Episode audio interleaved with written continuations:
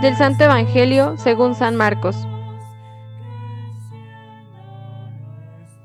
En aquel tiempo, al salir Jesús de la sinagoga, fue con Santiago y Juan a casa de Simón y Andrés. La suegra de Simón estaba en cama, con fiebre, y enseguida le avisaron a Jesús. Él se acercó y tomándola de la mano, la levantó.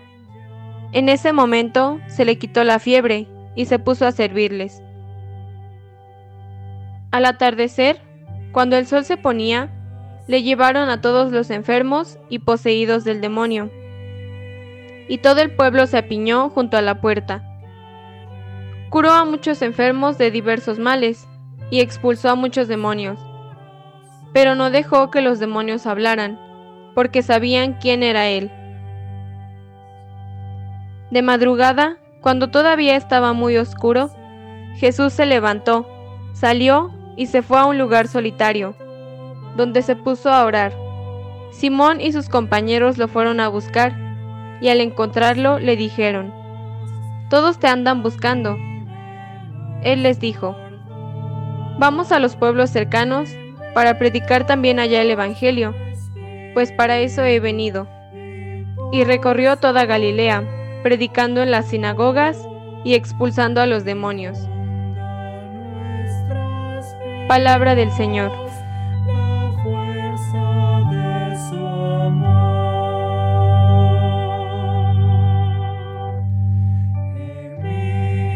Buenos días queridos hermanos en Cristo Jesús.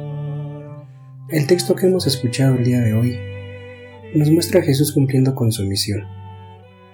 Jesús, el enviado del Padre, demuestra en este pasaje por qué es el Emanuel, el Dios con nosotros. Queridos hermanos, cada uno de nosotros nunca debe sentirse solo o abandonado, porque creemos en un Dios que siempre está junto a nosotros, atendiendo a cada una de nuestras necesidades. El pasaje del Evangelio nos deja dos enseñanzas. La primera, que nunca estamos solos ante la enfermedad y el sufrimiento. Dios nos acompaña, nos sostiene, nos toma de la mano y nos ayuda.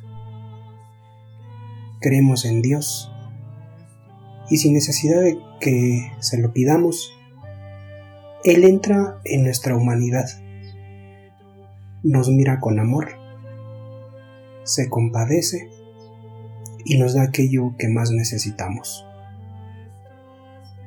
Lo único que nos corresponde es creer.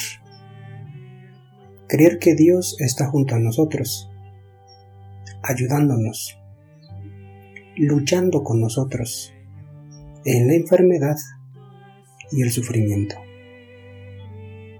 Así lo creyó la suegra de Pedro, Así lo creyeron las personas que acudían a Jesús. Y creyendo con una fe firme, sólida, sin titubeos, ocurrió el milagro. La segunda enseñanza que nos deja este pasaje es que en la oración se acrecienta nuestra capacidad de desear, para que así nos hagamos más capaces de recibir los dones de Dios. Hermanos, la oración es luz del alma, verdadero conocimiento de Dios. La oración hace que el alma se eleve hasta el cielo y abrace a Dios con inefable abrazos.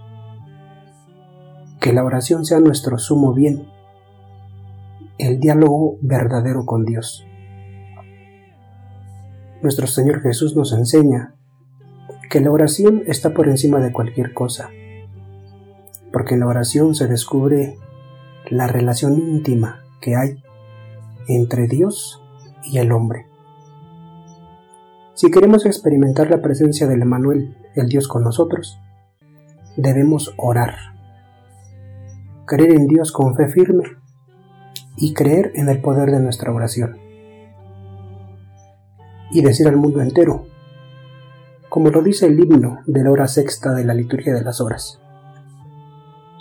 Quien diga que Dios ha muerto, que salga a la luz y vea si el mundo es o no tarea de un Dios que sigue despierto.